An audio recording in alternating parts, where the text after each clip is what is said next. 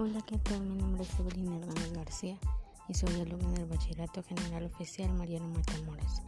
Y hoy traemos un nuevo tema. Tenemos realidad de apariencia. Bueno, para empezar, la realidad surge de la interpretación que los humanos dan a su entorno, aquello que realmente existe y se desarrolla, contiene en sí mismo su propia esencia y sus propias leyes así como los resultados de su propia acción y el desarrollo.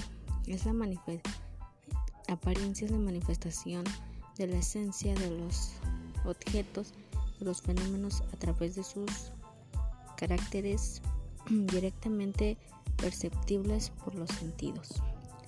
Bien, yo me identifico con fenómenos fenomenológico porque todos los sueños que tengo siempre me pasan en la vida real y a veces siento que me predicen de algo malo que hago en mi vida para remediar las cosas y no cometer los mismos errores, como también está el mito de la calavera, que trata sobre la realidad de nuestro conocimiento en sentido figurado, que nos encontramos encadenados dentro de una caverna desde que nacemos intentando liberarse de las ataduras de la realidad.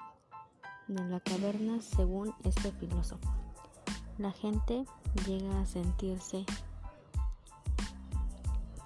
incómodo en su ignorancia y puede oponerse incluso violentamente a quienes intentan ayudarlos a cambiar para que no sigan viviendo en un, en un mundo de fantasía.